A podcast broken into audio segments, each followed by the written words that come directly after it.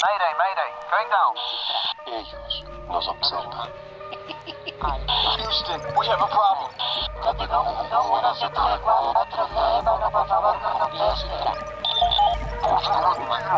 Archivos Enigma, Honduras. Es hora de los archivos Enigma.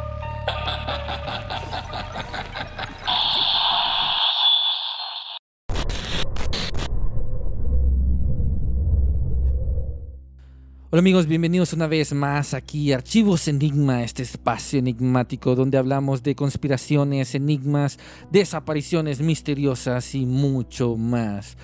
Este, en este episodio vamos a estar hablando sobre algo muy interesante que tal vez muchos de ustedes no conocen o han escuchado tal vez y es sobre los casos de Missing 4111 o, el Missing 411, ¿verdad? Que son de estas desapariciones extrañas, espeluznantes y que muchos de ellos tienen conexiones eh, que nos hacen volar la mente. Pero para eso hemos entrado a una dimensión desconocida y hemos traído un grimorio, un grimorio poderoso eh, desde la Ciudad de México aquí a Rix. Bienvenido a Rix del Grimorio de Rix, eh, un canal de YouTube y también podcast donde hablan sobre misterios, desapariciones y un montón de cosas más. Bienvenido a este espacio enigmático aquí en Archivos Enigma. Estamos muy contentos de tenerte porque sabemos de que vas a darle una vuelta aquí a Archivos Enigma con todas tus historias, investigaciones que has tenido. Entonces, bienvenido Rix. Muchas gracias, querido amigo. Gracias, gracias. Y un gusto estar por acá en Archivo Enigma por primera vez. Eh, muy, muy emocionado. Y, sobre todo porque este caso del Missing 411 me gusta mucho, mucho, mucho. Eh, porque bueno, yo he dicho muchas veces en mi canal, no soy 100% creyente de lo paranormal. Hay muchos temas en los que yo no creo. Eh, De hecho, yo no me considero investigador paranormal ni nada por el estilo. A mí me gusta... Siempre he dicho que yo lo hago por entretenimiento nada más. O sea que eh, yo, lo que busco es entretener a la gente. Hay teorías de conspiración muy populares en las que yo no creo. Pero en este caso en específico del Missing 411 sí hay algo extraño. Ahorita vamos a estar platicando en la, en la siguiente hora. Aquí mi amigo Jean-Pierre y yo. Sobre quizá qué podría estar ocurriendo. Porque el hecho de que la persona que lo está, eh, que lo está investigando es un ex agente del FBI. Pues creo que tiene mucho que ver. ¿sabes? Creo que significa algo muy poderoso. Entonces aquí yo muy emocionado. Gracias por la invitación amigo. No, gracias Rick. Sí, de hecho, sí, este es un tema muy interesante porque no solo hay como los casos que vamos a estar hablando y lo que vamos a estar compartiendo, sino que también eh, actualmente David Paulides tiene eh, un canal de YouTube dedicado a hablar sobre estos temas o investigaciones o desapariciones misteriosas del Missing for eh, 411, le digo, el 411, ¿verdad? Sí. Eh, y son temas como de una hora más o menos, él explicando eh, dónde fue, qué fue el caso, por qué desaparecieron, qué es lo que él cree. Y, y- y es curioso porque cuando él inicia toda esta investigación era como... eh, hablaba, lo habló con eh, la gente del- de los parques y era como que habían tantas desapariciones que eh, estaban, la gente no, no llegaba a una conclusión por qué desaparecieron. Y él como agente, me imagino, no, aquí pasa algo raro. Eh, Sí. Voy a investigar más, me voy a meter más. Y ahí donde aparece Missing 411, eh, Missing 411 y, mm, y que también como su, no obsesión, sino como su gusto por pie grande, por ese tema de cosas, eh, hizo una buena conexión y, a- y tenemos todo este gran documentos de, de desapariciones que, vamos a estar hablando. Así es, amigos. Sí, sí, sí. Es, lo interesante de David Paulight es que él no es un charlatán como muchos que hay por ahí de otros temas. Eh, llámese ufología, llámese fenómenos paranormales. David Paulight está muy interesante su historia porque pues él era un policía del FBI. O sea, no era, no era un... Digo, no por demeritar, pero no era un sheriff de, una pequeña comunidad. No era... O sea, era del FBI, era un federal de los... eh, de la segunda fuerza más grande policíaca de Estados Unidos bueno, de la policíaca, la más grande, abajito de la CIA, ¿no? Que ya, es, ya no es policía como tal, por eso decía que la segunda. Pero David Paulides era como mucha gente escéptica de estos temas. Y cuando se empieza a adentrar en esto, en esto del Missing 411 es cuando él empieza a, a abrirse a la posibilidad de que haya algo extraño, algo sobrenatural, algo irracional detrás de las desapariciones de estas miles de personas en los Estados Unidos, que no es de ahorita. ¿no? Porque si hay fenómenos, por ejemplo, los ovnis, que tuvieron su explosión a partir de los años 90. Hay quien dice, no, es que siempre han estado, pero pues antes no había como que dónde registrar estas historias, ¿no? O hay quien dice, no, es que sí, a partir del 45, eh, de que, esta- lo- bueno, que el ser humano, el estadounidense, detona la, la bomba nuclear en, en Hiroshima y Nagasaki, es como, como que voltean los seres de otros mundos así de, ah, mira, estos ya tienen la tecnología nuclear. De hecho, hay muchas teorías de conspiración alrededor de Oppenheimer y cómo es que logra, ¿no? Porque si hay evidencias de que detonaron algunas bombas nucleares hace miles de años en Medio Oriente, eso ya es tema para otra ocasión. Pero en el caso de David Paulides, él empieza como a decir, bueno, tal vez sí hay algo más. Y lo padre de él, en este canal de YouTube que mencionas que lo pueden buscar, eh, él sí está abierto a la posibilidad de que es algo paranormal, pero no afirma que es algo paranormal. O sea, él sí es un investigador realmente. Y este canal de YouTube yo lo sigo, de hecho hace rato subieron un video, se los recomiendo mucho a los que les guste este tema, porque es el, el acercamiento más próximo que tenemos con David Paulides. Porque tiene sus libros, pero los libros, además de que son muy caros, son difíciles de conseguir, sobre todo si no están en Estados Unidos. Y hay un documental que también se los recomiendo de él, de Missing 411, y ese no es tan fácil de conseguir. E- Estuvo en YouTube en algún momento gratis, no sé si todavía esté, pero pueden checarlo también. Y hay muchos otros también escritores, investigadores que han, se han adentrado en el tema, solo que no lo llaman Missing 411 porque él tiene los derechos de autor del nombre Missing 411. Así que pueden ahí buscar y van a encontrar temas de desapariciones misteriosas eh, en bosques, porque algo muy curioso es que es en bosques de todo el mundo, no solo de Estados Unidos. Él, investiga en Estados Unidos porque es estadounidense y vive ahí. Pero esos hay, aquí hay casos de México que a lo mejor les platico uno o dos aquí en bosques, en reservas nacionales de México y de todo el mundo. Entonces, esto es algo que está pasando desde de toda la vida. O sea, eso no es de ahorita. Esto a lo mejor tiene cientos o miles de años ocurriendo las desapariciones misteriosas en los bosques. Em, y no solo en Estados Unidos, en todo el mundo. Así que es, un tema que sin duda vale la pena revisar porque hay muchas hipótesis. Y yo ahorita compartiré algunas de las que tengo sobre qué puede estar pasando con estas personas que desaparecen sin dejar rastro. Es decir, no, se, no fueron abducidos, secuestrados, no fueron secuestrados por alguien, no se perdieron, porque eso también es otra, no se perdieron en el bosque, ni, ni fueron devorados por un animal, o sea, no hay una explicación. Esto del Missing 411 son casos que ya la policía, o sea, autoridades reales investigaron y no supieron qué pasó. Ahí es donde entra David Paulides en este, en este fenómeno. Sí, y, y lo interesante es que no solo en Estados Unidos pasan estas desapariciones misteriosas, sino alrededor del mundo.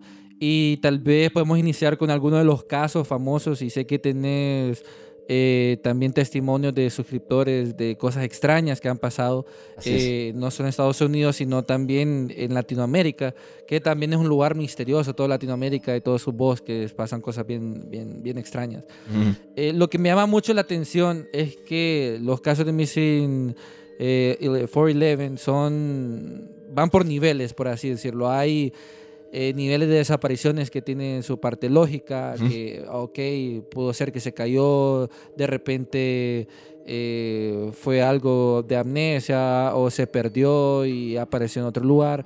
Pero hay ciertos casos que vos te pones a pensar como cómo rayos pasó esto. Sí. Y uno de los casos más enigmáticos que se veía hablando sobre este, este, esos casos de, de las desapariciones es el caso de Joe Doe, que es un niño de dos años, eh, si no me equivoco, dos, cuatro Dos, tres años, sí. pero, em, que estaba en Mount Shasta, que este Mount Shasta se habla bastante y, mm, y voy a dar mi teoría al respecto de eso. Pero Joe Doe, eh, la historia de él es que él estaba con su familia, estaban en, en Mount Shasta, estaban acampando. Y lo curioso de todo esto es que más o menos tipo a las 6 eh, pm él dijo, eh, desaparece, estaba con su papá, eh, estaba como al lado y, y de repente miró hacia unos cuantos segundos hacia la izquierda y cuando miró otra vez al hijo ya no estaba. Y ahí es donde sus padres asustados lo fueron a buscar. eh, por más de cinco horas no aparecía. Eh, la policía iba, ya estaban súper preocupados. Y de repente encuentran al niño en una parte eh, como en unos arbustos donde ya habían pasado bastante tiempo esta, estas personas. Y, y los abuelos y todo ya habían pasado por ahí, no habían encontrado nada, pero ahí estaba el niño. Lo curioso de todo este caso es cuando lo empiezan a interrogar al niño y qué fue lo que pasó, a dónde fuiste, eh, si tenías miedo o si te llevó un animal o algo por el estilo. Pero no, él menciona que fue su abuela, Ujú. que estaba al lado de él y le dijo de que tenía que acompañarlo. Según Joe Doe, que es el, el nombre ficticio, por cierto, para proteger la identidad del niño, él cuenta que su abuela Kathy, o como le decía Capi, eh, lo llevó a una cueva extraña. Y en esa cueva eh, él miró eh, pistolas, mochilas, eh, que estaban cubiertas con telaraña. Eh, miraba cómo el rostro de su abuela era un brillante, eh, eh, como de robot, decía. Él decía, es que se parecía a un robot. Y también miró otras personas que parecían robot.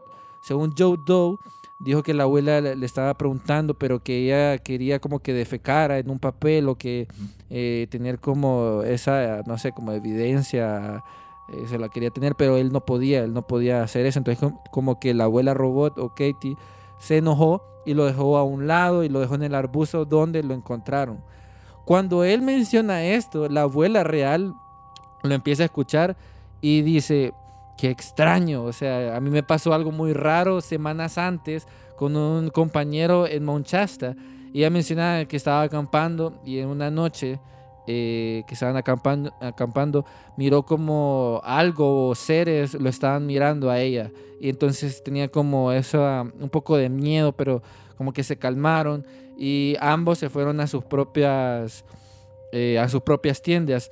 Lo curioso es que al día siguiente aparecen afuera de sus tiendas con un dolor en la nuca donde tenían ese piquete, ¿verdad? Como que les ardía y cuando se empezaron a revisar era como un piquete de, eh, de araña, mencionaban ellos como, como que se le habían ingresado algo por el estilo. Y, y dijo, ah, ok, este, qué raro, porque no sé por qué estamos afuera o algo por el estilo. Y ahí hacen esa conexión. Ujú. ¿Será posible que algún ser o algún experimento le haya quitado el ADN de la abuela y lo haya hecho como un robot y haya encontrado como todas esas personas robot ahí en Mount Shasta? Pero ese es el, ca- el caso más bizarro. Eh, sé que hay otros casos mucho más, más extraños, pero este es uno que te pone a pensar, o sea, ¿qué está pasando en Mount Shasta? ¿Qué está pasando en esas cuevas, en todos esos lugares que es inaccesible a muchas personas? Claro, sí, es el, monte Shastas eso es un territorio muy enigmático desde tiempos precolombinos, es decir, desde antes de que llegaran los europeos, bueno, que California era territorio mexicano en algún momento. Eh, y es un, es un lugar donde hay infinidad de historias. Invito al público a que busquen en YouTube, en foros y demás. Eh, de hecho, el mismo David Paulides ha dicho que el monte Shasta en California es uno de los puntos calientes, como dicen los gringos, de hotspots de las desapariciones del Missing 411. Y este caso de John Doe es sumamente intrigante porque estará la hipótesis, como dices, que estos seres que habitan ahí, porque los, los nativos americanos decían que habían, no recuerdo el nombre que le daban, pero había- ellos decían que habían seres que eran como divinidades menores que vivían bajo tierra, que vivían bajo tierra en este territorio. Y tenían leyendas de que igual habían dos criaturas así súper poderosas como dragones viviendo, uno en el interior del monte Shasta y otro dentro de un volcán que está en esa misma zona, no recuerdo bien el nombre del volcán. Y que ahí así es como se generó la vida en este lugar y que hasta la fecha supuestamente siguen ahí atrapados estos, estas criaturas, ¿no? Eh, y bueno, están las hipótesis, ¿no? De qué eran estos, este, este ser que se veía como su abuela, que le copió la imagen a su abuela. Eh, eran un androide, eran seres de otro mundo, de otra dimensión que adquirían su, su imagen, porque estas figuras en las leyendas precolombinas de los nativos americanos son, están presentes de, con diferentes nombres, pero es lo mismo. Y son pues como el equivalente a los ángeles que tenemos en, bueno, que tienen los católicos en su religión. No eran dioses, pero eran como deidades menores. Eh, por ejemplo, el- el- había, un, había un pueblo, creo, creo que eran los Navajo, y no recuerdo muy bien qué pueblo era, que les decían los cachinas, que eran seres que eran de otra dimensión, podían entrar a la nuestra, disfraza- disfrazarse de seres humanos, y, e incluso podían tener hijos con, con, este, con, los, con las mujeres humanas, ¿no? Pero eran como, pues, superhumanos, eran como deidades que iban y venían en- entre dimensiones. Estaban también los Anasazi, es- esos eran creo que los de los Navajo. No recuerdo muy bien ahí los pueblos, siempre los confundo, pero, o sea, estos, estas figuras están presentes en todos los, eh, pues, Se parecía como a los Nephilim, eso, eh, lo que Mm, mencionaste, Mm, más o mm, menos. No del todo, porque los Nefilim eran gigantes. O sea, y, y, bueno, al menos lo que dice la Biblia, los Nefilim eran seres de la tierra, ¿no? Eran hijos Ajá. de. Bueno, sí, lo que dices, eran, según la Biblia, hijos de gigantes con mujeres. Pero eso, esos, los cachinas, eran de otra dimensión. eran de otra dimensión completamente. Ajá, Eh, ajá. son más bien. lo- Los cachinas son más bien parecidos a la figura de los vigilantes. Que también se menciona en el libro de Enoch. Que aunque muchos dicen que son ángeles, nunca dicen que son ángeles. Solamente dicen que eran, eh, pues, digamos, eran inferiores a Dios, pero superiores a los seres humanos y tienen hijos con mujeres humanas y de ahí vienen los Nefilim, etcétera, etcétera. O sea, son más parecidos a los vigilantes, los cachinas. Pero sí, el monte Shasta oculta algo. Igual, ahorita que lo dijiste, hay un. eh, cuando me puse a, a investigar sobre el monte Shasta para solo un, un capítulo hace un año, hay un caso de una mujer que igual se pierde y lo dice que se encuentra con un hombre muy bello, de cabello largo, como de aspecto hippie. O sea, ella, ella dice: Yo pensé que era un hippie que estaba ahí, este, pues en algún retiro o algo así. Y se acerca a ella muy tranquilo y le dice: Mira, ven, te voy a enseñar algo. E igual la lleva a unas como cuevas, como grutas.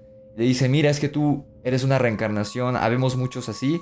Eso, eh, ya, ya son muchas las vidas que llevamos en este plano, en diferentes cuerpos. Tú eres una de nosotros, e- etcétera, etcétera, ¿no? O sea, como que son seres avanzados. Ella no sabe si este Ajá, ajá. hombre que se le acercó era un ser humano normal, pero que ya estaba metido en este tema, o si era otra cosa que no era un ser humano.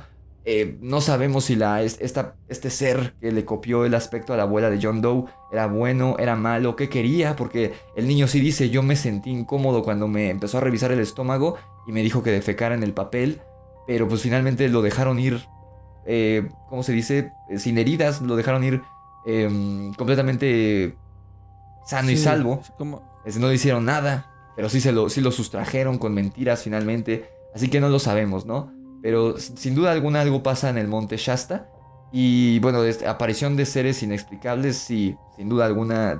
Sí, perdón. Aparición de seres inexplicables en este lugar, sin duda sí las hay. Y desde hace cientos, si no es que miles de años en California. Sí, lo curioso de todo eso, es haciendo la conexión, porque en Estados Unidos hay una hay un gran tún como túneles de un montón de cuevas, pues como un mapa de cuevas en Estados Unidos de lugares que muchas veces descubren, desaparece gente, pero usualmente siempre son eh, los casos de Missing 411 son estos que son afuera de la ciudad, o sea, nunca son como dentro de la ciudad, desapariciones que de la nada estás ahí, desapareces, sino siempre son afuera de la ciudad, en estos lugares donde la naturaleza es la que manda, donde es más propenso a que mires eh, avistamientos ovnis, eh, Sasquatch, este, eh, animales o seres de otra dimensión. Y ahí yo me pongo a pensar, Rix, no sé qué es lo que tú opinas. ¿Tú crees que dentro de estos casos tenga que ver alguna conexión con civilizaciones que estén escondidas dentro de estas cuevas, eh, como seres humanoides que se parecen a osos o a, a tipo Sasquatch, que estén raptando a las personas eh, para procrear con ellos, puede ser, o experimentar con ellos o algo por el estilo. Sí, definitivamente sí se tiene que presentar. Es el- uno de los comunes denominadores de estos casos. El hecho de que ocurra en bosques. Como dices, rara vez se da en ciudades, muy, muy rara vez. Siempre es en zonas boscosas. Y sí, ahorita por ejemplo hablamos en el caso de John Doe. Estos seres que pues muchos dicen que eran alienígenas.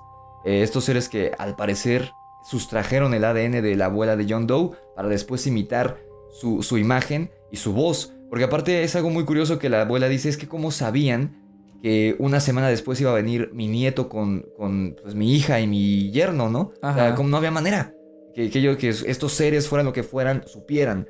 O sea, como si de alguna manera pudieran ver el futuro o leyeran la mente o algo así, algo extraño.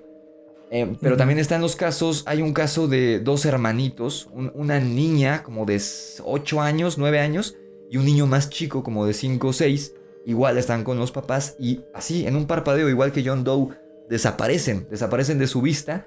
Afortunadamente vuelven a encontrar a los niños vivos, si no me equivoco, no recuerdo si encuentran al niño, pero a la niña sí le... No, al niño no lo encuentran, encuentran a la niña y le dicen, ¿dónde, es- ¿dónde está tu hermano?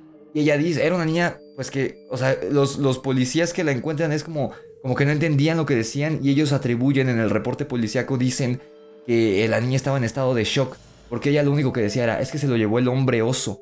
Y ellos, le- y ellos, ellos decían, Ajá. ¿cómo que el hombre oso? ¿Cómo que no? ¿Hasta qué te refieres, no? Y la niña decía que un hombre muy alto, muy peludo, que parecía un oso, eh, pero caminaba en dos patas y todo, se los había llevado para jugar. Pero en cierto momento se lleva al niño y se echa a correr. Y la niña se queda sola en el bosque. Y solita encontró el camino de regreso. Y es cuando la encuentran. Pero al niño nunca más lo encontraron. Eh, igual hay un caso de una... Ese está más curioso y más aterrador porque fue en un parpadeo que se llevan a- al niño. Era una mamá, una mamá soltera. Iba con sus, no me acuerdo si eran dos o tres hijos, chicos también. Y ellos van caminando como ya hacia el estacionamiento, ya para irse a su, a su casa. E- Y ella dice, la mamá cuenta que se escuchaban ruidos en los árboles al lado del, pues del peaje, o sea, por donde iban caminando ya estaba asfaltado y Sí. todo, ya iban hacia el estacionamiento. Y dice que escuchaba ruidos. Lo primero que ella pensó fue en un animal, o sea, dice, porque pues lo- lo- en, en Latinoamérica no es tan común. En América Latina eh, sí hay reservas nacionales, pero no hay tantos animales. En Estados Unidos las reservas nacionales sí son, son espacios grandísimos y hay animales. De hecho, hay, zonas Ajá. restringidas porque hay animales salvajes y ahí la gente no puede entrar. Entonces ella pensaba, a lo mejor es un alce o más peligroso aún un oso y nos está cazando, hay que apurarnos, ¿no? Porque ya estaba atardeciendo. Después ella voltea y no ve nada. Dice, si fuera un oso, ya lo habría visto, ¿no? Entonces ella dice, bueno, a lo mejor es alguien que nos quiere asaltar, ¿no? Que no es tan común en Estados Unidos, pero bueno, sí pasa. Hay, Entonces hay dice- locos ahí también. Exacto, y no, aquí es de nuestro pan del día a día, ¿no? Pero allá no, no es tan común que te asalten. O sea, que te asalten por, para quitarte tu cartera, tu dinero, no es tan común allá. Pero sí suele pasar, ¿no? Entonces, em, ella está así como de, ¿qué pasa? ¿Qué pasa? Y en un parpadeo, ya no, ya no estaba uno de sus hijos, así literal, de la nada. Y ella preocupadísima buscando. Y, y los, los niños, uno de los hermanos, sí le dice así de, es que pasó, igual dice creo que el hombre oso, y se lo llevó. Y hay un caso también de... Ese sí no me acuerdo el niño, pero es- eh, siempre que buscan Missing 411 es el que les aparece. Es un niño que estaba con sus hermanos, si no me acuerdo, si no mal recuerdo, su papá y su abuelo. Estaban todos jugando. eh, Están jugando a las escondidas los niños, pero cerca del papá y del abuelo. Y ven que el niño se aleja un poco más. O sea, los niños no estaban viendo, pero el papá y el abuelo sí. Ven que este niño se aleja un poco más para esconderse detrás de un árbol. Y ellos dicen, ah, mira, ahí está. O sea, no, no era peligroso. No era peligroso. Ellos lo estaban viendo. Se esconde atrás de un árbol. Los otros hermanos, el que estaba contando, deja de contar, encuentra a los otros y nunca encuentran al otro. Y el papá y el abuelo de lejos, así como divertidos, así de, ah, mira, no lo han encontrado. Y ya cuando ya los niños empiezan a, preocuparse un poco, el papá se acerca y le dice, miren, aquí está. Y los lleva detrás del árbol que él nunca dejó de ver. Él, él estaba en una, como por encima y estaba viendo todo. Dice, ah, mira, aquí está. Los lleva detrás del árbol donde él vio que se escondió el niño y no estaba. Y, y dice, ah, chinga, pues él estaba aquí. O sea, yo lo vi esconderse y nunca salió de ahí. Nunca lo perdí de vista, nunca perdí de vista a los niños que estaban en la misma zona. Empiezan a buscar, nunca lo encuentran. Y eh, nunca lo encontraron. Eso fue, eso fue en los años 70 o 60, si no recuerdo. Si no mal recuerdo, perdón. Y eh, empieza a buscar la policía. Ahí David Sí. Todavía no existía. O sea, él era, supongo que todavía estaba en el FBI. Este caso todavía David Pallais lo investiga décadas después, en los 90 creo. Y empiezan a recabar la, policía, el, Save and Rescue, que es este grupo de rescatistas de, guarda- guardabosques y todo esto. Empiezan a recopilar como testimonios de gente que estuvo en, esa reserva ese día. Y un niño que estaba acampando con su familia, él sí dice, y el papá creo que también lo ve, y le dice, sí, nosotros vimos una figura. O sea, eh, no dicen que vieron al niño con él, con esa cosa. Pero dice, vimos de lejos algo que mi hijo me dijo. Hay un oso ahí caminando en dos patas. Y yo no le creía, dice el papá, de, otro papá, con otro niño. que Estaban en otra parte de la reserva ese mismo día. Dice que el niño le dijo, mira, hay un oso caminando en dos patas. Y él dice, no, eso no puede pasar, hijo. O sea, sí se pueden parar en dos patas, pero no caminan. Y como por curiosidad le dice, sí, mira, ahí está. Y el papá por curiosidad voltea y sí. Dice, no sé si era un oso, pero era algo muy alto, peludo, e iba caminando en dos patas, en el bosque, a lo lejos, y se perdió entre los árboles. Te repito, ellos no vieron que trajera al niño, pero vieron a esta cosa. No estaba tan lejos de donde desaparece este otro niño, y fue el mismo día de su desaparición. Entonces, sí hay. eh, algunos dicen que son Sasquatch, podrían ser, porque yo creo que. Yo sí creo en la existencia de los Sasquatch, es de otra de las cosas que sí creo. Pero yo creo que son animales, yo creo que son simios, así desconocidos por la ciencia, que habitan en algunos bosques, mayor- mayormente de América del Norte, pero en todo el, en todo el planeta. Eh, pero esto- yo creo que son animales, o sea, muchos dicen que, ay, que tienen que ver con los extraterrestres y que no sé qué. Yo no creo. Son creo- seres de otra dimensión o algo. Ajá, yo, no creo eso, yo creo que son animales simplemente, entonces no creo que los, se los roben porque ay, los vamos a experimentar con ellos o algo así, o para parearnos con ellos, no creo, pero sí a lo mejor para comer, porque de hecho hay un caso también muy Ajá. conocido de los primeros reportados en Estados Unidos de Sasquatch, eh, eh, creo que a inicios de los 1900, de un cazador, un señor, que se lo roba, una familia de Sasquatch, o sea, se lo llevan de su tienda de campaña, se lo llevan, o sea, cargando. Y él, él no sabe, él ah, dice que lo amarran y todo, o sea, como si se lo fueran a comer. Y él se hizo el, él se hizo el dormido, pero estaba como esperando el, el momento para huir y logra huir. Y él dice que eran varios, ajá. varios ejemplares, que él cree que era una familia porque eran cuatro. dos, dos más grandes y dos más pequeños. Él dice que una era ah, medio adolescente y él cree que era mujer porque tenía pechos eh, eh, medio ajá. crecidos.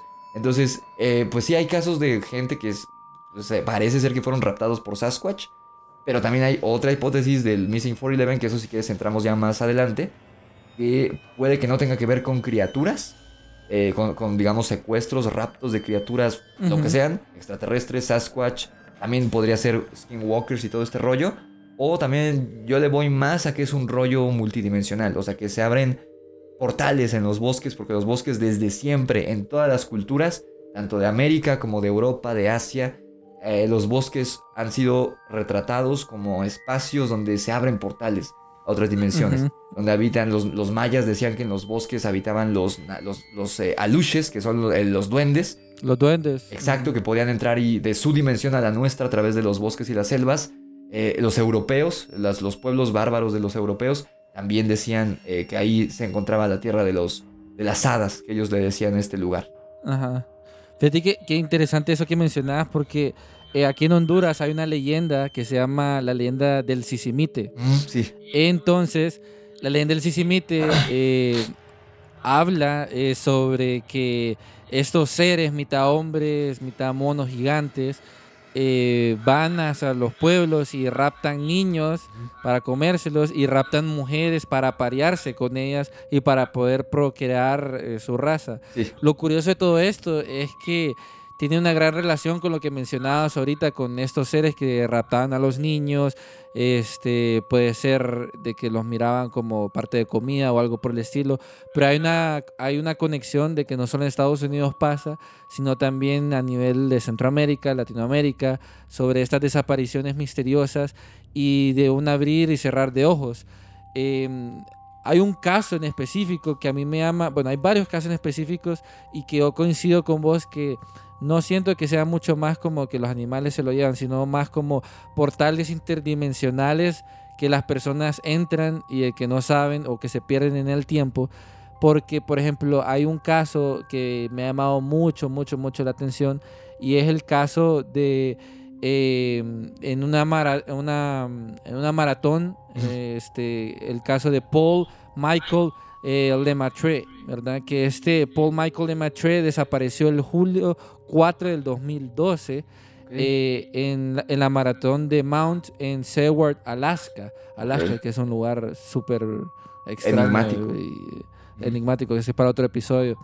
Pero este escalador tenía 65 años y él estaba compitiendo en una maratón eh, que es súper, súper difícil, ¿verdad? Que, la- eh, que es de montaña y todo, ahí en Seward, Alaska, en la ciudad de Anchorage. Y eh, este evento, que fue el 4 de julio, mencionan que él era el último. Eh, él- él- hay una foto, de hecho, que él andaba, se la vamos a compartir en el newsletter de Archivos Enigma, todos estos datos que estamos hablando. Él, hay una foto donde se mira que él tiene su camisa negra, está sus shorts, están con sus guantes, sonriendo, escalando hacia, hacia el punto.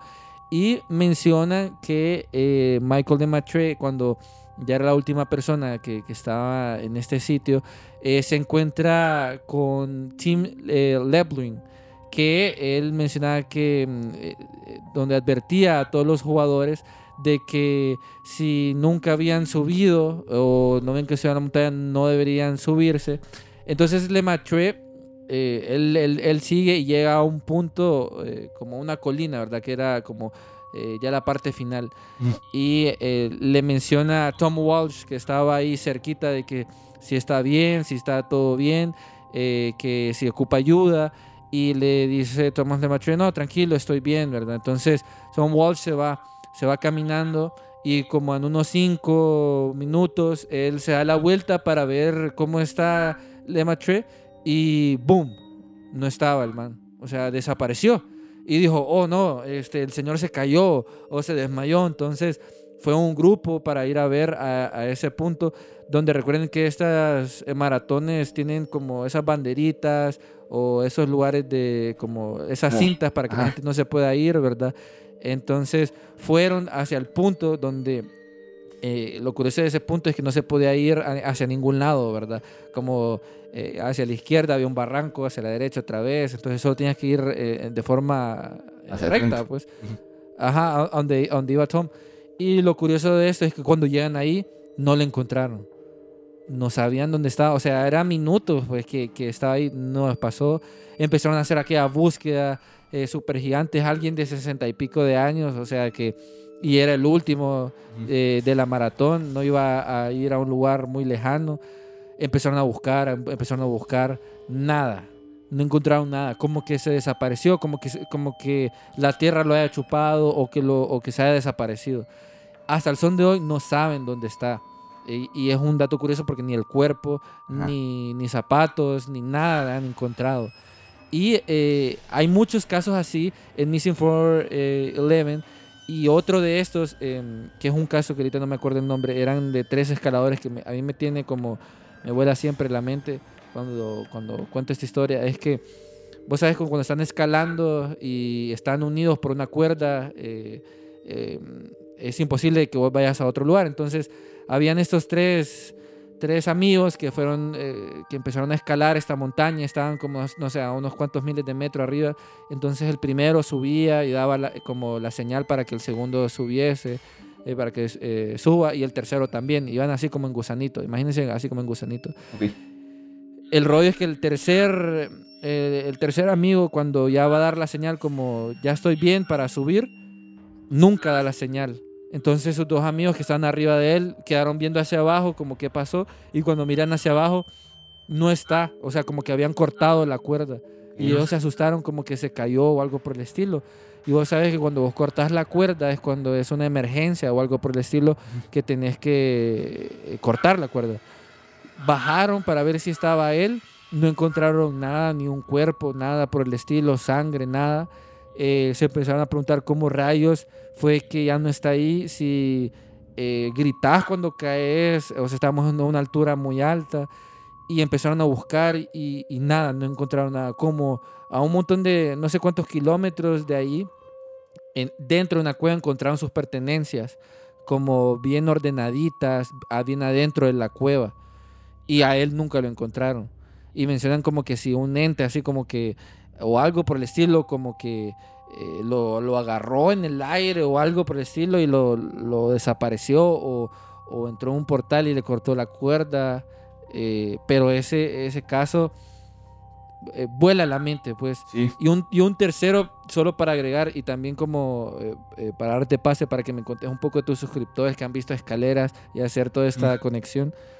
Otro caso fue, eh, les debo el nombre, se lo voy a pasar en la newsletter, pero este caso fue que menciona David Paulides que iban cuatro, iban eh, cuatro afroamericanos hacia un campo eh, eh, como de granja, ¿verdad? Como para cultivar.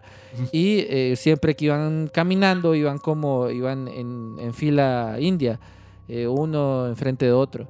Iban como una separación de unos, 20, eh, de unos, que unos 10 metros más o menos, pero se miraban y se estaban hablando y todo. Y mencionan que eh, su último compañero iba hablando con el, penúltimo y de la nada hubo un silencio, o sea, no le respondía su último compañero y cuando va a dar la, cuando se da la vuelta, no está, desapareció. Entonces dijeron, ah, está orinando o está en un, en un- árbol o algo por el estilo. Y el trayecto es lo mismo que le pasó a, mm, a Lemaitre, como que no podías ir a ningún lado, pues porque todo estaba cercado. Cuando van, no lo encuentran. Y qué raro, no está orinando y nada por el estilo.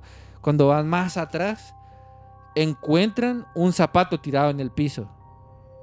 Ok. Digo, ¿qué, qué, qué pasó? Y cuando miran hacia arriba y hacia la, hacia, hacia la horizontal, eh, miraron también como sus herramientas, porque él llevaba como herramientas en la cintura, como que, como que, como que estaban ahí regadas cerca, como que se lo habían llevado hacia arriba y lo habían puesto boca abajo y le habían caído todas las herramientas.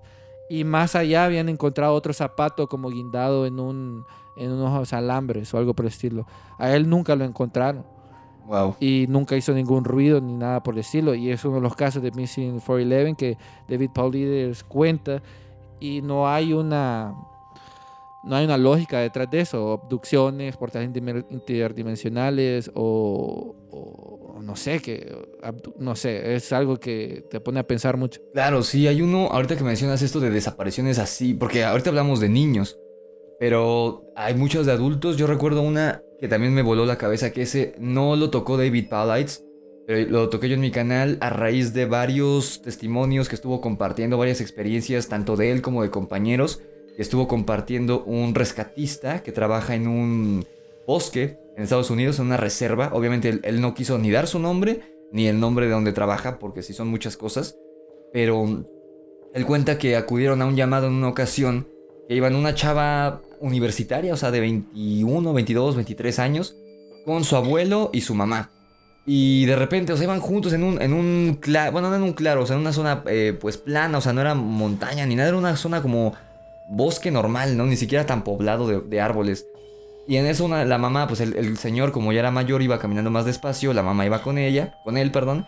Y la, la hija, la nieta del, del señor, la hija de la mujer, dice, ah, es que me voy a subir a un árbol para tomar una foto. Y había un árbol ahí que no era muy alto.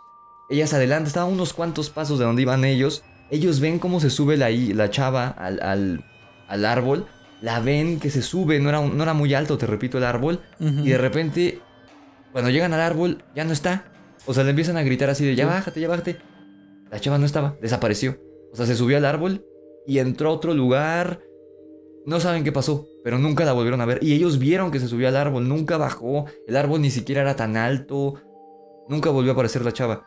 Y hubo otro caso también de ese mismo rescatista que dice que reportan perdido a un señor, igual un señor ya mayor, un señor jubilado, que usaba bastón.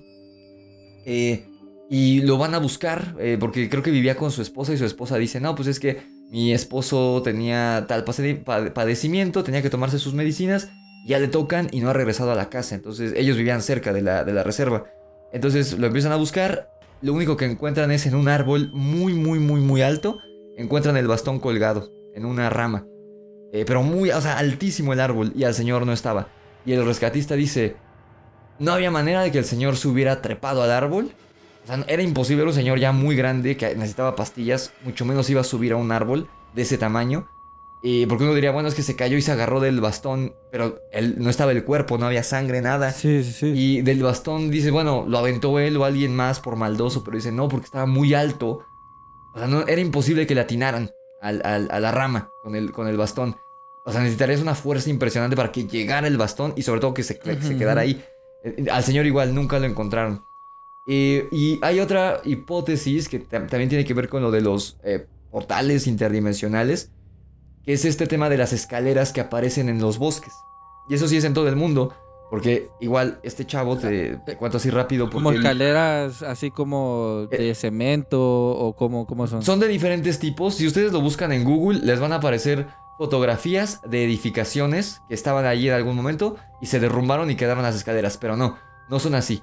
Estas, foto- estas escaleras, la, la gente que las describe, dicen que es como si hubieran empezado a construir una casa, hicieron las escaleras y quitaron todo. O sea, haz de cuenta que literal la pura escalera, lo cual no tiene sentido, Ujú. porque una escalera no se puede sostener sin paredes.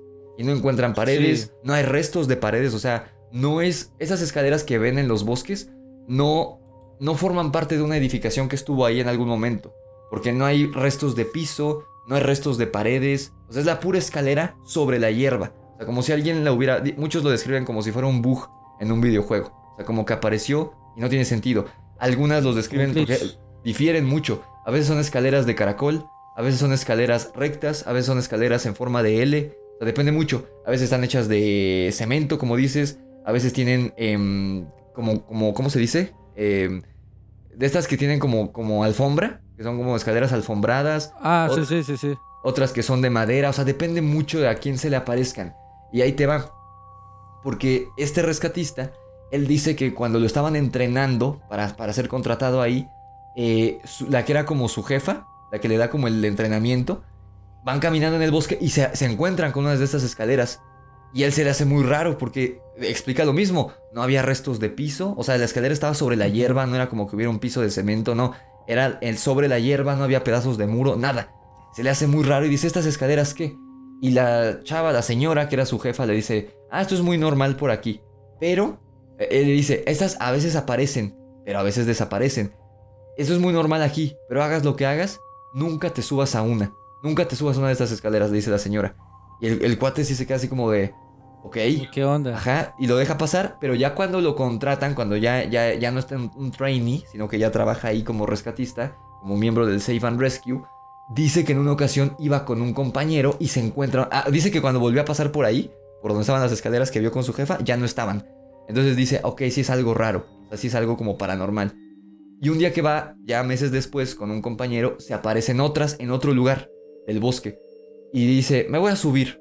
O sea, porque él, él pensaba que la, la señora decía que no se subiera por un rollo de no te vayas a caer y pues no- nosotros por el seguro te lo vamos a tener que pagar, ¿no? Entonces él dice, no creo que pase nada. Se sube, se sube, no pasa nada, se vuelve a bajar y ya. Pero a los minutos le- les, ya- les hacen un llamado que una chava había desaparecido. O, o sea, que, que habían reportado una, una desaparición de una, de una chica. Y cuando están buscando y todo, la jefa se le acerca a él, que era el, era el que mm, al último que habían contratado, era el novato. Se le acerca enojadísima y le dice, te subiste a las escaleras, que te dije que no, ¿verdad? Y él se queda así de, ¿cómo supo, no? O sea, porque el compañero no había hablado con ella ni nada. Le dice, ¿cómo supo que me subí? Y ya, ella no le dijo nada, solo se enojó mucho y dijo, no vuelvas, si te topas con una de esas escaleras otra vez, no te vuelvas a subir. Y él ya como que entendió. Y él se siente muy mal hasta la fecha, porque eso ya tiene varios años que pasó. Pero él dice que hasta la fecha se siente muy mal, muy mal, porque dice, es que yo siento que como me subí, algo pasó y esta chica desapareció. O sea, aunque no tenía nada que ver, no estaba cerca, pero desapareció. Y de suscriptores hay muchos relatos, a partir de que empiezo a contar estas historias de internet, me empiezan a mandar suscriptores de todas partes de América Latina y- e incluso de España, me empiezan a mandar relatos de que vieron escaleras en medio del bosque. Y había uno en alguna zona selvática, no recuerdo en dónde, no me acuerdo si fue en Yucatán o si- Amazonas. ah, ¿Perdón? ¿En Amazonas o no? No, no, no, era, no me acuerdo si era en Yucatán o en algún lugar de Centroamérica, no recuerdo muy bien, pero eran igual, trabajadores del campo, y uno de ellos se encuentra unas escaleras, eh, así en medio del, pues, como era como una bos- un bosque selvático. Se sube, pero él dice que, o sea, las escaleras eran varios escalones, pero no eran así gigantes, o sea, él dice que habrán sido 3 metros de altura a lo mucho lo que subió. Pero dice que conforme iba subiendo, eh, se iba haciendo. él dice era como que me hubiera quedado sordo. O sea, los sonidos del bosque ya no se escuchaban en lo absoluto. Y entre más subía, más desaparecían. Él dice que cuando llega a la parte de arriba, al último escalón, ya no estaba en ese. en el lugar donde él. Ya no estaba en el bosque. Él dice que estaba como en el cielo. O sea, él dice, yo me veía rodeado de nubes, como si hubiera subido una escalera altísima, altísima, altísima, y estuviera al, ni- al- al nivel de las nubes en el cielo.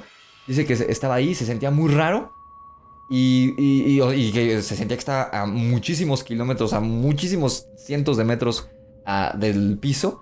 Y dice que en algún momento se espanta y salta. Salta, se avienta de la escalera. Y él dice, o sea, yo sentí que caí tres metros, ¿no? Cae. Aún así se desmaya, pierde el conocimiento tras la caída. Él dice, yo calculé que habrán sido no más de dos minutos que me desmayé. Quizá incluso por la impresión más que por el golpe, porque no era muy alto. Y despierta. Se levanta, se sacude, ve que no había nada, dice, qué raro, a lo mejor fue mi miedo, no sé. Se va y cuando llega con sus compañeros dice, ¿dónde estabas? No sé qué. Y le dice, no, pues este, y le cuenta lo de la escalera. Le dice, güey, es que estuviste desaparecido, creo que tres semanas, algo así. Y él, What? y él estuvo- Tres semanas y él pensó que eran dos minutos. Ajá, eh, o sea, él, para, él no fueron ni dos minutos lo que estuvo ahí arriba. O sea, dice que fueron segundos, a lo mucho 20 segundos que estuvo arriba. Porque se espantó y dijo, ¿por qué siento que estoy tan alto? ¿Por qué no se escucha nada? Se espanta y se avienta. Eh, y, y él dice, no, es que fueron segundos los que estuve ahí. Pon tú dos minutos que me desmayé, o sea, cuando caí. Pero le dice, no, fueron tres semanas. Tres semanas que estuviste fuera. Ahorita que mencionas también, esto es una cuestión Ujú. espaciotemporal, porque hay un caso muy famoso de viajes en el tiempo, registrado, de un señor que se llamaba Rudolf Fens en Nueva York. Eso Ah, sí, sí. ocurre, ocurre a finales de mil, 1900 y, 1800 y tanto, si no me equivoco. Ellos vivían en un Nueva York, pues, de como era antes, había zonas boscosas. Dicen que el señor sale a dar una caminata en el bosque por donde vivían, nunca más vuelve a aparecer. Pero hay registros de un señor que aparece de la nada, creo que en la Quinta Avenida, ya en el siglo XX, y lo atropellan y muere. Pero el señor dicen que se veía muy raro, espantado, por eso lo atropellan, porque se cruza la calle corriendo y lo atropellan. Y en sus, en sus papeles, en sus pertenencias, encuentran que se llama Rudolf Fens y que pues su identificación pertenecía a- al siglo pasado y demás. Y lo curioso es que la... Empiece- ¿Perdón? Empiezan, empiezan a investigar, ¿verdad? A esa fecha que había pasado y había desaparecido alguien señor. igual y que la esposa lo había reportado en esa misma fecha. Exacto, y la nuera, de cuando desaparece Rudolf Fens en su tiempo, era una chavita, creo que todavía ni se casaba con el hijo de Rudolf Fens. Cuando encuentran el cuerpo y aparecen las noticias y todo, la nuera ya era una señora, una viejita, y dice, ah, sí, él era mi suegro y está igualito que cuando desapareció. Y él- ella es la que como complementa la historia. También pasó, digo, él aparece ya en el Nueva York de 1900 y tantos, pero cuando desaparece era un Nueva York, en una zona boscosa, era una- un Nueva York pues antiguo. Entonces, sí, algo tiene que ver los bosques. Algo, no sé si hay portales, eh, porque también me llegaron relatos de puertas. O sea, que no eran escaleras las que aparecían, sino puertas. Eran casi como los backrooms, como que... Algo así. eh, Fíjate que aquí en Honduras yo hicimos, bueno, Archivo Enigma pasó algo bien curioso y es que, por ejemplo, eh, uno de nuestros seguidores no, en, en un especial de Halloween estábamos recopilando como cosas enigmáticas y cosas así paranormales. Y alguien nos contó una historia así que en Copán Ruinas, en la carretera, como que habían, eh, eh, estaban en la carretera y que estaban, es- iban a ir donde sus amigos o sus familiares que estaban como a 20 minutos en una, en una gasolinera, pero como que nunca llegaron. No como que nunca llegaron, como que se tardaron bastante tiempo y que los familiares lo fueron a, ver. Y en ese tiempo miraron em, como gente encapuchada y un montón de cosas. Eh, Eso fue como en 2020. Después, otro seguidor me cuenta una historia que le pasó con su amigo que iban de Copán Ruinas a San Pedro Sula, ¿verdad? Y esa carretera habían como muchas curvas y de repente no tenían señal, eh, no tenían señal de radio, eh, los GPS no funcionaban, eh, iban en la carretera y en esa carretera hay muchas luces porque son muchos pueblitos, Ujú. no se encontraba nada, no habían curvas, iban en una línea recta. Los amigos que iban enfrente se perdieron, o sea, como que se adelantaron y se perdieron. Y lo curioso de eso es que iban como súper rápido en el carro y ahí no puedes, no puedes ir súper rápido porque eh, hay mucha curva, ¿verdad? Y hay muchas luces, ellos no miraban nada, solo era como la luz y ellos y el sonido. Y empezaron a ver esa gente encapuchada eh, a, los, a los alrededores, como que salían y mencionaban que de la nada salió como un ser que, que estaba corriendo a la misma velocidad, como 100 a 120, 130 kilómetros por hora que iban ellos. Un ser eh, como mono, mencionan que corrió y que se puso al lado de ellos y de la nada se metió al bosque así. Wow. Y ellos sintieron que estaban como cuatro horas metidos ahí en línea recta y que eso es imposible. Y de la nada, eh, de bombazo, mencionan que entró toda la señal de la radio y ellos se asustaron. Ya tenían enfrente un carro que era el de los amigos y hicieron aquel frenón y casi chocan. Y cuando le mencionan a sus amigos qué fue lo que pasó, eh, por qué se habían adelantado, por qué lo dejaron solo, y sus amigos eh, dicen, ustedes están locos, ¿qué les pasa? Estuvieron eh, atrás de nosotros todo este tiempo y nos tiraban luces y así, nunca se separaron de nosotros. Wow. Y ellos quedaron como, what, what the fuck? O sea, eh, quedamos solos, varados en un espacio temporal dentro de esa carretera, no sabemos qué rayos pasó ahí, íbamos a una velocidad increíble, no había ni luces ni nada. Y, y- y- y te vuela en la mente, eso fue algo que encontramos en Archivos Enigma. Entonces, nuestra teoría es que dentro de ese espacio, como también es parte maya, eh, esa cultura, hay algo mágico, como algún portal o algo por el estilo, que aparecen, desaparecen personas o te metes a como una dimensión desconocida. Y que menciono esto porque puede ser algo relacionado a lo que mencionabas y lo es Missing for Eleven, que hay espacios mágicos o espacios como que la naturaleza o algo por el estilo creó esos portales donde desaparecen estas personas o salen estos seres. Exacto.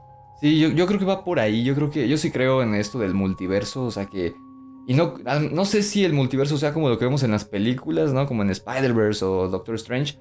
Pero sí creo en las dimensiones alternas. Sí creo en otras realidades que existen, coexisten al mismo tiempo que la nuestra. Em, y sin duda alguna, yo creo que sí hay como. eh, pues portales en lugares boscosos. Aquí, por ejemplo, una leyenda que a mí me, me gusta mucho contar De hecho, la metí en, una, en mi segunda novela de terror, porque me gustó mucho esta leyenda a tal grado que Ujú. alrededor de esta leyenda construí la, la historia de mi segundo libro, de la Orden de Camazots. Es en el bosque de Chapultepec, que es una reserva de, de bosque aquí en la Ciudad de México. Que bueno, es un bosque antiquísimo, que los aztecas le decían el Cerro del Chapulín. Y ellos ya contaban, hablaban de una cueva que hasta la fecha está ahí, que ahora actualmente le dicen la cueva del diablo, porque pues ya para aquí a los católicos todo es del diablo. Pero ellos decían que los, Todo el de diablo. Sí, aquí en México para los católicos todo es del diablo, pero los aztecas no decían que era la cueva del diablo, para ellos esta cueva era la entrada al Mictlán, que el Mictlán era el mundo de los muertos. Eh, y no visto desde un punto malo, simplemente era algo extraño. Eh, esta cueva, hasta la fecha, la gente puede entrar, está en el audiorama. Y es muy curioso porque es una cueva muy chiquita, es una cueva que no tiene, yo creo que ni dos metros de profundidad. No puede, la gente no puede entrar a la cueva, está bloqueada y ahorita te digo por qué. Porque, bueno, los aztecas contaban, hay una leyenda muy interesante, el pueblo anterior a los aztecas, no recuerdo qué pueblo era, uno de sus gobernantes se mete ahí y digo, no saben si se quitó la vida, si entró a vivir ahí como ermitaño y ahí murió, porque nunca lo volvieron a ver. Este gobernante se mete a la cueva y nunca nadie lo volvió a ver. No- lo curioso es que cuando fueron a buscar su cuerpo, nunca lo encontraron. Entonces, pues la leyenda dice que pues se metió al mundo de los muertos, ¿no? Que ahí murió. Pasan cientos de años y en 1521, cuando llegan los españoles y conquistan México, el último emperador azteca, que es, eh, Cuau- es Moctezuma, si no me equivoco, es Moctezuma el último emperador, entra a esa cueva con el fin de suicidarse, porque ya la conquista ya se había dado, ya habían perdido los aztecas contra los españoles. Él se va a suicidar a, la- a esta cueva del diablo, bueno, a esta cueva de Chapultepec, y dice, él, él contó cuando salió de la cueva, que ahí dentro se encuentra con el espíritu de este gobernante antecesor de él, que no era azteca, que era de otro pueblo, y le dice, todavía no es tu momento de morir. Sal y veas a cumplir tu destino, que tu destino es estar con tu pueblo hasta el último momento. Moctezuma dice, ok, sale de la cueva, y bueno, los españoles lo, capturan y lo matan. Pero él contó eso. Antes de morir contó que se encontró con el espíritu de este gobernante que desapareció en la cueva. Pasan cientos de años y hay muchos registros de desapariciones en esta cueva, pero es que esta cueva lo enigmático es que no es una cueva grande, porque aquí hay en Iztapalapa, que es al, al norte, si no me equivoco, de la Ciudad de México, en una zona pues, medio peligrosa de delincuencia, hay un cerro, que, de hecho hace poquito hablé de él, es el Cerro de la Estrella, y ahí sí hay cuevas, y ahí hay gente que se ha metido a las cuevas y desaparece. A lo mejor sí hay cosas paranormales, sí me han llegado relatos de ahí, del Cerro de la Estrella, avistamientos y encuentros, interacciones con extraterrestres, de suscriptores, con ovnis, con brujas, con nahuales, con vampiros, parece ser que hay un vampiro por ahí, en fin, hay muchas cosas. Pero también está este rollo de que las cuevas de ahí son grutas gigantescas que te llevan a otra delegación, o sea, muy lejos de ahí. O sea, hay gente que se mete y desaparece porque se murieron ahí dentro en los, en los, en túneles. Pero esta de Chapultepec es una cueva que te digo que no tiene ni dos metros de profundidad. Es muy chiquita. Pero eh, en 1920 y tantos hay un registro de una niña. Hay, había como una fiesta, como un evento ahí en Chapultepec. Se mete una niña a la cueva y la ve un soldado. El soldado se va atrás de ella para sacarla y la gente vio que se metieron los dos así de... Ah, mira, la- el Ajá. policía la va a sacar. Se meten y nunca vuelven a salir. O sea, se tardaban, se tardaban y dicen, a ver qué pasó. Se meten en la cueva, no los encuentran. Nunca aparecieron ese soldado y esa niña. Y fue a vista de todos a plena luz del día. 1920 y tantos. El último registro que hay de alguien que desapareció ahí lo da un trabajador que todavía hasta hace unos años trabajaba ahí, un señor de limpieza de Chapultepec. Y él cuenta, eh, desaparecen unos chavitos de secundaria que se habían ido de pinta, es decir, se habían escapado de la escuela, se fueron a meter a Chapultepec y el señor, o el testigo que, que está ahí, es este señor que hace la limpieza, que lo, lo entrevistaron en, algunos, en algún momento, y él dice que él, lo último que vio de esos chavitos es que estaban en el audiorama, afuera de la cueva, platicando. Él los vio. De repente pasan los, las horas, los niños no llegan a sus casas, los empiezan a buscar la policía, bla, bla, bla, y encuentran sus mochilas ahí afuera del audiorama. Solo las mochilas. Afuera de la cueva, perdón. Dijeron, se han de haber metido a hacer algo, porque creo que era una niña y dos niños o algo así. Dijeron, se han de haber metido a hacer cochinadas allá adentro, a ver, a ver si no se perdieron. se meten, hasta llevaron un equipo de, re- de rescate, o sea, llevaron este, rescatistas y todo, porque dijeron, bueno, la cueva no es tan profunda, pero a lo mejor descubrieron una gruta secreta y se metieron, o se cayeron a algún lugar. No los encontraron nunca, a esos chavitos de secundaria, solo sus mochilas. A ellos nunca los encontraron. Eso fue en los años 90, más o menos. Y a partir de ahí cierran, bloquean la entrada a la cueva del, del audiorama. O sea, si tú entras, de hecho yo tengo ahí videos en mi canal si lo quieren revisar, de cómo es el audiorama de Chapultepec. Es, una, es un espacio donde hay bancas para que la gente se siente a leer, es un espacio pequeño y está la cueva, la cueva, una cueva natural, pero hay vallas en la entrada para que, o sea, tú como espectador puedes ver, hay como 3 o 4 metros de distancia entre tú y la cueva por las vallas, o sea, no te puedes meter por eso, porque antes sí se podía. Eh, de hecho, ahí hay, está, está- es un ambiente muy extraño el que se vive ahí porque si hay, hay veladoras dentro de la cueva, siempre hay veladoras encendidas, hay un, ahí tienen como luces prendidas el, el- el bosque para que se vea bonito y demás, pero sí cuando tú entras al audiorama hay una, hay una aura extraña que se vive. Así, no sé si la entrada al mundo de los muertos, pero algo hay en esa, en esa mina. O sea, sí, hay, hay algo raro ahí. En esa cueva, perdón. y esa tú- cueva. ¿Y tú crees que en esas cuevas, eh, por ejemplo, hayan como alguna conexión con Agartha o la ciudad subterránea o algo por el estilo que las personas se pierden, eh, entran en estas cuevas y van a, no sé, a la ciudad subterránea? También podría ser, no, lo había visto por ese lado, pero sí, también hay muchos relatos de pueblos antiguos, de pueblos eh, nativoamericanos de, toda América, que hablan de igual de estos eh, encuentros que había de gigantes o de seres que vivían en cuevas y a, a través de esas grutas llegaban a otro mundo, dentro de nuestro mundo, y a lo mejor ese Mictlán del que hablaban los aztecas, a lo mejor no era otra dimensión, a lo mejor no era algo como ellos creían el mundo de los muertos, a lo mejor era un plano físico al que podías llegar a un ot- otro mundo. A lo mejor nunca lo había pensado por ese lado, ¿no? Pero pues sí, puede ser. O sea, eso de la tierra hueca, yo no sé si creerlo al 100%, pero sí hay muchos relatos muy interesantes de, de cosas que habitan allá abajo. O sea, animales y criaturas extrañas definitivamente sí. Yo creo que sí hay. Pero eh, algo como civilizaciones y demás, no lo sé. ¿no? Eh, últimamente he estado hablando mucho, incluso estoy haciendo ahorita un documental en el podcast semana a semana de mitos y leyendas antiguas de reptiloides, porque yo creo que Ajá. si llegaron a existir esos seres, no son extraterrestres como dice David Icke, que se disfrazan de personas y son políticos y cantantes. Yo creo que si llegaron a existir, que si es que son reales, son em, seres que eran, yo digo que la raza original del planeta. Porque el- todos los pueblos, los más antiguos, sobre todo los de Asia, la India, China, Japón, Los sumerios también. los sumerios, eh, ¿no? Todo este, los eh, mesopotámicos, todos estos, tienen relatos de que cuando ellos empezaban a construir su civilización, ya estaban. De hecho, el primer mito del hombre es algo, es de un reptiloide, pero era un hombre pez, era, era Oanes. Era un hombre pez que salía del mar rojo, si no me equivoco, y civilizó al, al hombre, a los, a los hombres en el que estaban en Medio Oriente. Creo que eran los sumerios o los babilonios, no recuerdo quién de los dos. Bueno, que son casi lo mismo. Eh, los, les- él les enseña a escribir, él les enseña, eh, ¿cómo se llama? La, la- la agricultura, les enseña arquitectura. Y, eh, y están los relatos de estas estatuillas que encontraron. Eso es incluso prehistórico, porque no hay escritos. la- el ser humano no sabía escribir todavía. Pero están las Ok, estatuillas ok. en Sumeria, creo que sí fue en Sumeria, de estos hombres, de esos reptiloides altísimos. Los chinos decían que los habían fundado un pueblo de gente dragón, de hombres dragón. Eh, los hindúes también hablan de los nagas, incluso hay un lugar en la India que se conoce como Nagaland. Y los, los- la gente que vive ahí actualmente dice que ellos son descendientes de los nagas, de esta gente reptil, que era súper avanzada, súper civilizada, muchos más avanzados que los seres humanos y que vivían bajo tierra. Entonces, si es que existen esos seres, si es que llegaron a existir en algún momento, yo dudo muchísimo que sean del espacio, que sean de otro planeta y también dudo mucho lo- todo lo que dice David Icke, yo creo que es mentira.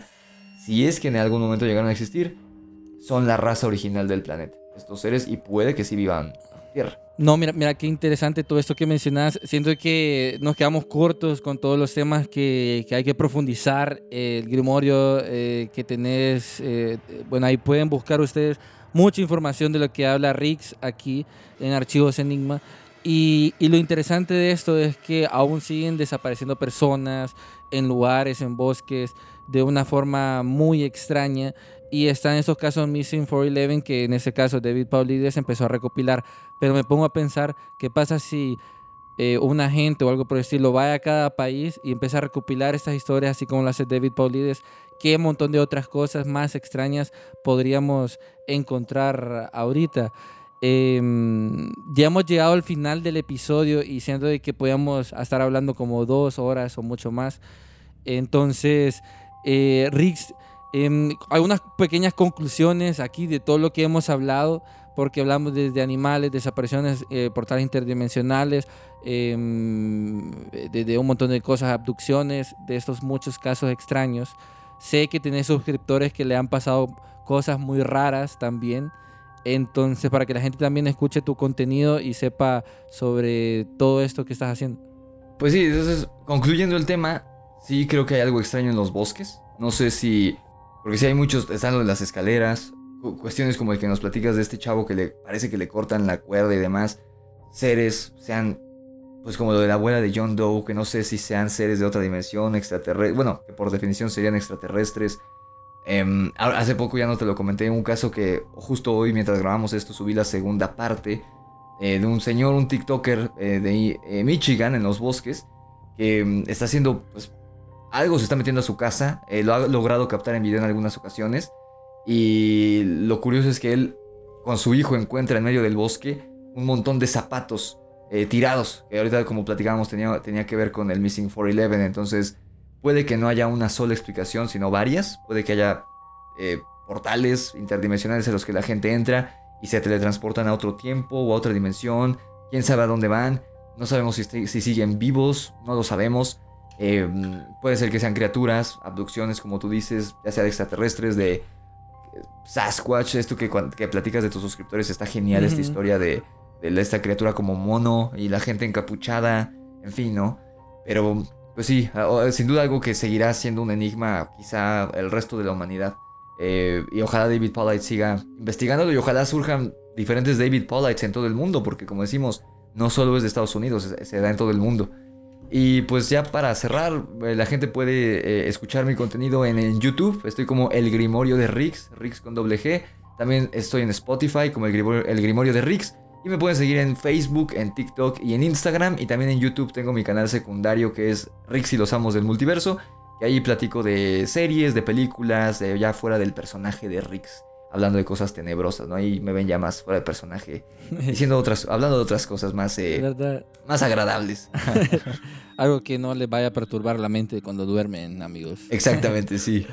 No, pero Rix, agradezco bastante el tiempo eh, que has tenido. Sé que de repente han aparecido eh, el FBI, la CIA, que no ha querido que hablemos de Missing 411, ¿verdad? o, o ciertos aliens. Pero hemos alcanzado esta colaboración, esta conexión. Eh, me gustó bastante el episodio porque es un caso de que sigue actualizándose. Y, mm, y ahorita en Archivo Enigma eh, vamos a hablar de muchos temas de desapariciones.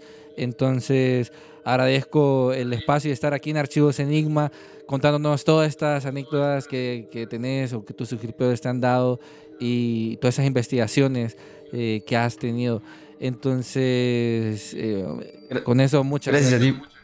Gracias a ti por la invitación, amigo. Un gustazo estar por acá. E igual, eh, un- uno de los temas que más me gusta platicar. Esto de las desapariciones, porque pues no sabemos qué fue. Yo creo que nunca vamos a saber. Pero sí, sí son reales. O sea, sí algo está pasando en los bosques del mundo desde hace mucho tiempo y va a seguir pasando. Así que tengan cuidado. Si son asiduos visitantes de esos lugares, tengan cuidado. Así es, amigo. Eh, Y hemos llegado al final de este episodio y mm, les recordamos que estamos en la temporada de desapariciones enigmáticas. Recuerden que mucha la información de que hablamos en los podcasts la pueden encontrar dentro de nuestra página web o en el newsletter donde dejamos el link en la descripción o lo pueden encontrar en, en nuestras redes sociales, en TikTok, Facebook, en YouTube y en Instagram, eh, donde posteamos también información y pueden conversar con nosotros. Y eh, recuerden que si van a esos bosques y sienten que eh, van a desaparecer o que algún alien les va a absorber la energía eh, mientras están ahí, tengan cuidado porque nunca se sabe en un abrir y cerrar de ojos cuándo van a desaparecer. Van a estar en alguna nave, van a, van a estar en otra dimensión conociendo a sus ancestros o algo por el estilo o algo más loco o en los backrooms. Entonces nos chequeamos a la próxima. Lleven archivos Enigma y al Grimorio siempre cerca porque son amuletos de la suerte donde viajan a otras dimensiones. Y nos chequeamos a la próxima. Bye bye.